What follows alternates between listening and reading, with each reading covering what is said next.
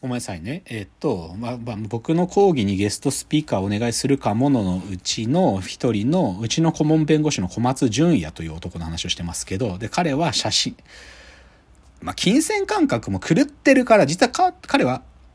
アートコレクターでもあるのよ。アートを買う、買う立場の人でもあるの、彼は。だけど、それもね、ぶっちゃけ、アート買いすぎて金ねえんだから、マジで。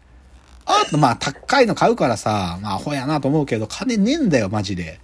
で、金ない中、ニューヨークで写真撮りながらホームレスしてとかやって、うん、で、その身につけた写真技術で、グラビアアイドルを撮ってるんだよね、マジで。うん、で、それを彼はアートだと言ってるんだけどね、グラビアはアートだって言ってるんだけど、でもグラビア超好きなの。マジでグラビアアイドル超詳しいし、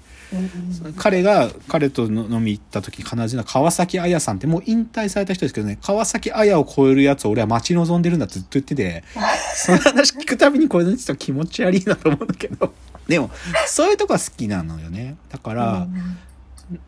なんかね出てくるよ。でも唯一ね彼のそういうとこに触れてる記事で言うと弁護士で写真ファンでグラビア好き、アートのある人生の楽しみ方とそのミッションとはっていう、アート系のメディアの記事とか出てくるけどね。そういうのは好き。だからもともとはアートの人だから、もともと僕がどっちかっていうと何かのイベントでね大竹新郎さんの T シャツ着てたんだよね僕が大竹新郎さんの「ニューシャネル」って書いてある T シャツを僕が着てる時に「あの大竹新郎さんお好きなんですか?」って話しかけられていやすごく好きでっていうのでいや僕も T シャツ持っててって話から仲良くなって、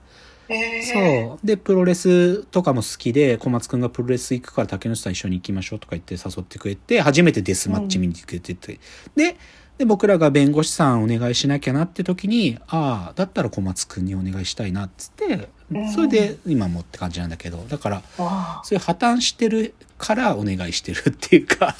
普通にねちゃんと弁護士としての実力もすごいんだよ多分。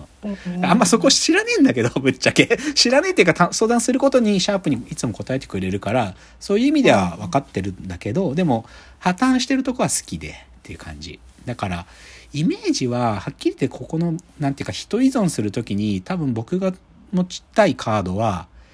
芸術家よりも芸術をやってる科学者とか、科学者よりも科学の本質に迫ってる芸術家みたいな、まあ、要はその領域を侵犯する存在だよね。なんか。はいはい、はい、だから、宮川聡さんはあるあるを誰よりもやってるって意味では、科学者よりもあるあるのこと分かってるんだよ、もう。で、あるある科学しようと思ったら、科学者呼んでくるより宮川さんにお願いした方が、より本質に迫れるし、とかね。うん、小松くんの話やってとか、ダヴィンチさんとか、笹団子さんの話も多分同じだから、その領域の審判の話だろうなと思って、この人のカードを使うとしたら。えー、だから、そこのテーマに、ででも、当てはめちゃうと、彼らが自由に喋れなくなるから、どちらかというとその場作りをしっかりした上で、人のカードを使うときはそういうカードの切り方をしたい。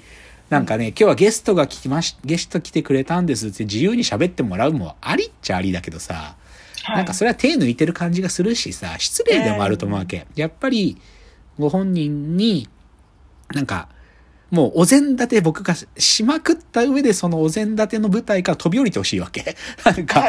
そういうイメージね。なんか、そういう感じで人のカードを使いたいなというのが思うとこですね、と。じゃあ、最後はですね。でもぶっちゃけね、僕今日いろいろ講釈垂れてるけど、はっきり言って僕この人にたどり着きたいっていう人を最後紹介して終わります。で、そこの人っていうか、はっきり言って僕は、この人が今一番のアートをやってるって思ってる人がいるの。はっきり言ってね。はっきり言って芸術って言葉を僕なんか縁取るより、この人をこそ俺はアートだと思ってるっていう人がいらっしゃって、その人が、久保田博成さんって人がいるんですよ。で、僕ね、これ知らなかったこと結構恥じてるんだけど、あのね、すごくわかりやすく言うとね、車や漁船やパトカーをぶん回す美術家って本人のツイッタープロフィールに書いてある。車や漁船や千手観音やパトカーをぶん回す美術家ってご本人のツイッタープロフィールに書いてあるんだけど、何かっていうとね、はい、マジでだよ、車だよ、車、自動車だよ。自動車をでっけえ装置作って、ガチャンって入れると、車が縦にぐるんぐるん回るって作品作ってるの。これね、YouTube で、久保田博成。あの久保田は普通の久保田で、ヒロってのはあの、なんていうの、弓書いて無って書くヒロ。で、なるが成田の成。で、ググってみてください。YouTube で作品出てきますから、その作品を動かしてる映像出てくるけど、え？って思う。何これって思うんだよ。でうん、本当に、でね、これがね、僕いつ知ったかというとね、半年ぐらい、1年ぐらい前かな、鈴木京一さんのメルマガに、この人が出てきたんだよね。で、見て、結構ショック受けて、いや、知らなかったと思って、でもそこのインタビューがあって、それが超かっこいいんだわ。ちょっと読むね。ちょっと抜粋ですよ。鈴木京一さんのメルマガの。その、なんで車を回すようになったかっていうのの、彼のコメ、あの、インタビューのコメントね。車を回すようになったのは24歳大学院の時です。きっかけは車のプラモデルをいじってるうちに縦にくるくる回したら面白いんじゃないかと思いついてそれでやり始めた。大学とか出たらそんなことできないだろうから今やっとかないとまずいと思って。とはいえ回さなきゃと思った時に周囲からはできるわけないだろうと言われたし技術も全然なくて適当に作って回した後で見たらボルトが全部外れてたとか3時一歩手前ですよね。無知って怖いなと過去笑い。その頃は美大が全然うるさくなくった時代だったので割とめちゃめちゃできたんでとか言って。でうん。で実際彼はそうやって縦に回す車とかを作ってでそれでフランスに行ける奨学金なんとかもらったりしてフランス行ったりするんだよ。うん。で、そっからの続きね、帰国してトラバンとか帰ってきて、北九州のイベントで回してくれとか、いろんな場所に呼んでもらえるようになったけど、みんな予算がなさすぎて、設置に時間がかかるのに制作費どころか滞在中の生活費も出なかったり、2ヶ月の滞在制作で予算30万とか、その当時すでに神さんと子供が1人いたので、回してる場合じゃねえとか思いつつ、ギリ、ギリ回してたんですね。それで滞在制作から帰ったらめちゃめちゃ働いてまた行くという。そんなギリギリの生活を40歳になるまで8年間ぐらい続けてました。でも2人の子供ができてさすがに生活が無理になって車回しから足を洗うことになったんです。それで一度サラリーマンになったんですが制作への欲求が全く消えずに苦しくて。ってさ、まあこれから先彼のまた新しい創作が始まるんだけど、でもさ、なんつうかさ、このインタビューの中でさ、とはいえ回さなきゃとか、なんか、回してる場合じゃねえとか、車回しから足を洗うなんていう、こんなボキャブラリー使った人僕初めて見て、聞いたことねえよ。回しから足。とりあえず回さなきゃなんて思わねえよ、普通の人。で、この人ね、で、もう一個驚くことがあるのは、皆さんね、この人、裸でふんどしでその回しをやってるんですよ。回しの機械操作を裸にふんどしでやってるんだけど、その時に見て驚くのが、その、この人のね、背中がね、久保田博成さんの背中ね、真っ黒なの。真っ黒なの。で、な、これ何なのかなって、そういうペインティングコスチュームなのかなって一瞬見始めて見てて驚くと思うよ。でもこれは何かっていうとね、一時ね、自分の思想がちょっとネトウヨっぽくなっちゃった時に、この人背中に入れ墨入れるんですよ。で、その入れた入れ墨が、本居宣長だったかな吉田松陰だったかな確か元織宣長。あれどっちだったかな元織宣長だったと思う。を入れるんです。元織宣長の絵を入れるんです。けど、それがだんだんなんか思想的に自分がなんか中央に戻ってきたら、恥ずくなっちゃったんで、うん消すのを上から黒い真っ黒な入れ墨で塗って消すってことをしたの。だからあの台本には深谷さんに貼ってあるけど左に元織宣長吉田松陰だったかな？どっちか忘れちゃったけどあってそれを上から真っ黒く塗りつぶした入れ墨を入れたんですよ。だから背中に糊が張り付いてるみたいになってる。で、ご本人も糊、糊ってよく言われるとか言ってんだけど、だから、この人ちょっとね、ぶっちぎりなの、なんか。もう。で、今は、どっちかというとどういうさ、で、子供もいて、あんまり創作できなくなっちゃってるんだけど、今、石拾ってて、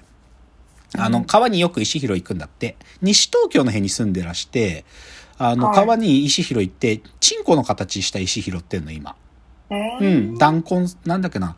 なんて呼んでたかな。なん、なんちゃら、あの、ちょっと調べときますけど、今、その、ち、ちんちんの形した石拾ってて、それをずっと集めてるんだけど、この人は、はっきり言って、今一番かっこいいんじゃない？てか正直僕知らなかったから、僕が今更って感じし、ちょっと恥ずいんだけど、でも、ちょっとショック受けて、そのこの人のこと知ってから。なんか、うーわ、みたいな、なんかもう、叶うわけないじゃん、こんなレベルの人にって思って、それくらいかっこいいんだ、この人。もう、まあ、とりあえず回さなきゃなんて、なんか、すべてが詰まってるよね、その言葉に。とりあえず回さなきゃとか、回してる場合じゃねえ。子供が二人で来て回してる場合じゃねえとかさ、だから車回しから足洗うとかで、車回しって言葉、この人しか使えないよ、もうもうかっこよすぎて。なんか、ぶっちゃけ今日ごちゃごちゃアイデアレベルで、こういう講義の角度かなとか言ったけど、たどり着きたいのはこの人ね。はっきり言って、うん久保田博成さんがやってることこそが、領域を飛び越えるとんでもないことで、うんで、なんていうかな、雑に言っちゃえば、真似できそうって思ってほしくないのね、なんか。そういう目線とかじゃなくて、ガチでアートってこういうことなんだよねっていう、なんか。で、それは当然もう僕はアートの内側から飛び出てく感じの感じすことがあるからなんだけどさ、うんすごいもうなんか、これを言いたいっていうので、なんか正直だからゴールは見えてんだ。この人こそなんかちゃんと理解したい。で、その理解のやってるものと同じ方向に俺たちも向かってて、そこで見えてきた新しい発見をうまく言語化して伝えたいみたいなノリなんだよね。なんかわかりやすく言うと。なので、ちょっとね、今日、み、みんな、皆さん見てないからわかんないだけで、久保田博成さんで、マジで YouTube で見て衝撃受けるから、こんなただな、思ったより速くもあるよ、車。見てください。あ、やばい、時間だ。じゃあ今日ここまでということで、わーわー言っております。お時間です。さよなら。